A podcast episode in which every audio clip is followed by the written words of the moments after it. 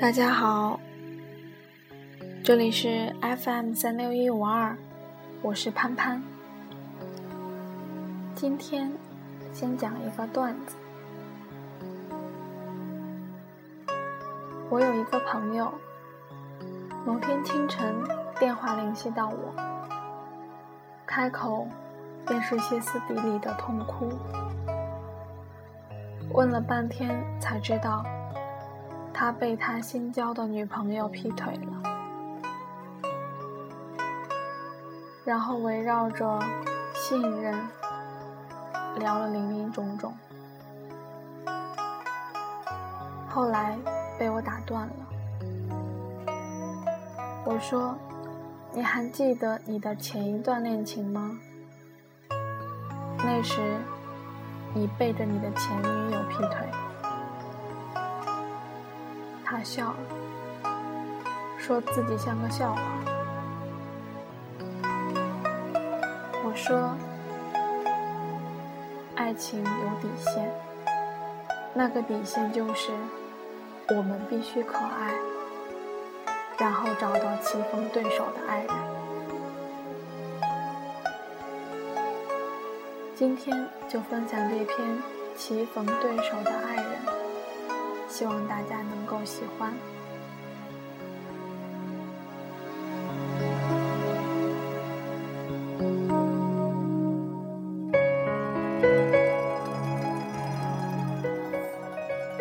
他和她是在相亲的时候认识的。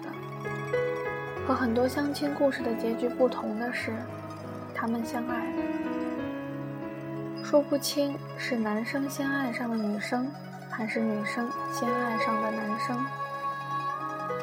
反正，在第一次见面之后的第二天黄昏，女生等到了男生的电话。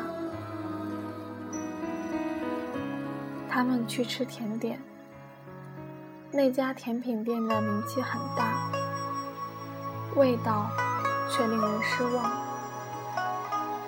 他默默地将那道有名无实的奶油小方一口口吃完，忍受着舌根上因咀嚼未过于油腻而产生的麻木感。结账的时候，他发现男生碰也没碰他那道甜点。这是他给女生的第一个警告。当他感觉不对时，他不会迁就，也不会浪费时间。他迎来了一个工作的繁忙时期，而女生迎来了一个倍感寂寞和迷惑的时期。他没有预告，也没有解释，只是将他们的会面无限的向后推迟。正当女生考虑该不该彻底结束这段关系的时候，他将了项目报告，热情来了个一百八十度的大转弯，而他们正式成为恋人。这其实是他给女生的第二个警告：他不会为任何人改变自己。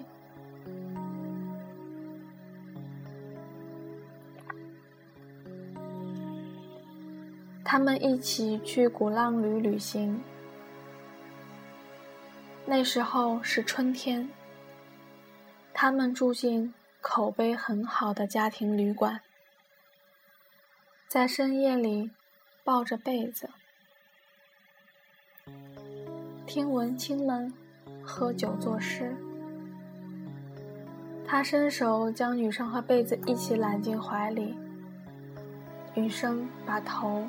埋进他的肩胛处，自然而然，仿佛这是女生来到世上所做的第一件事情。踏实、细小的幸福，在诗和酒的喧哗里，他们心照不宣的做一对俗世男女。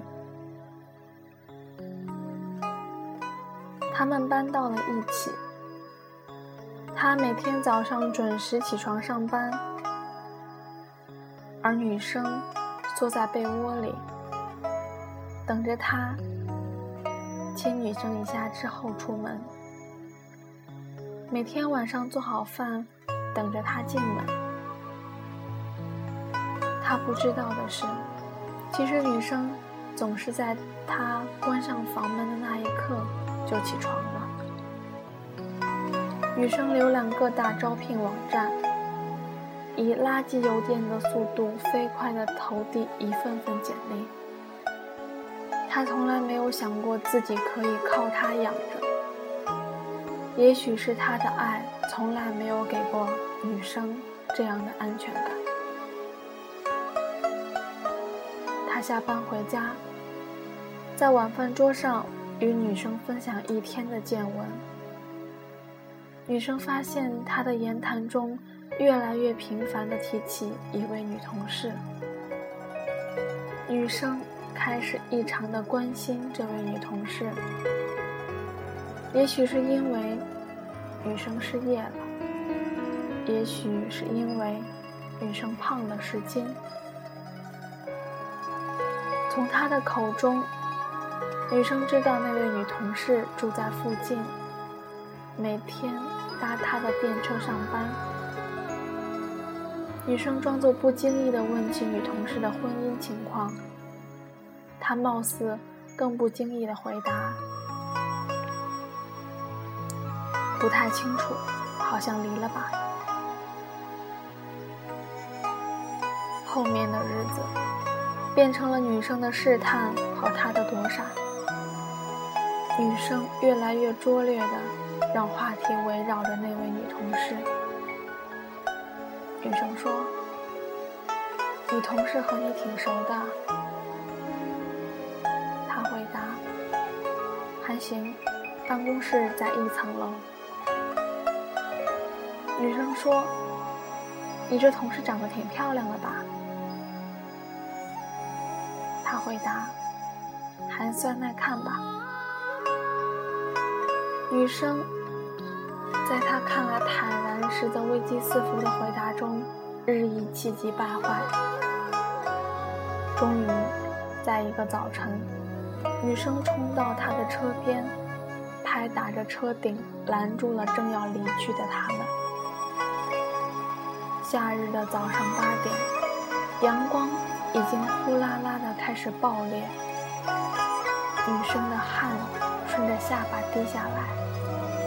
逼视着女同事，错愕地下了车。女同事的个头不高，胖瘦适中，穿着合体的褐衣、褐色衣裤，脸上的皱纹看起来很和善。她约莫五十岁。女生猜到了一切，唯独没有猜到女同事。是个阿姨，而他居然没有告诉她。那个夏天，他任由女生在不自信的深渊里苦苦挣扎，却没有伸手拉她一把。他们分手很多年以后，女生在过一个红绿灯的瞬间，突然明白了，她需要的。是棋逢对手的爱人。他们在清晨的山底下各自出发，跋涉艰险，在黄昏的山巅上相互拥抱。爱有底线，那个底线就是我们必须可爱，找到棋逢对手的爱人。我是潘潘。白云飞走，我们下期再见。还有闪过的念头，潺潺的流走。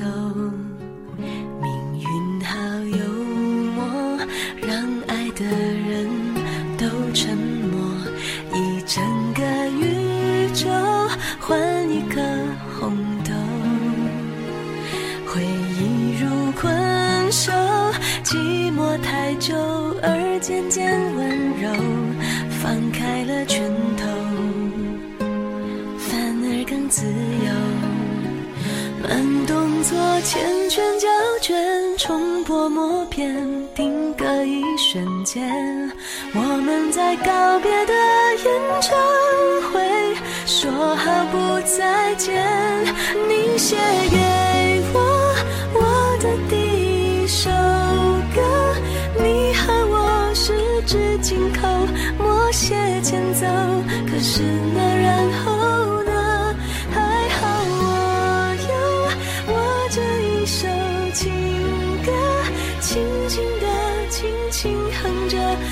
哭着笑着我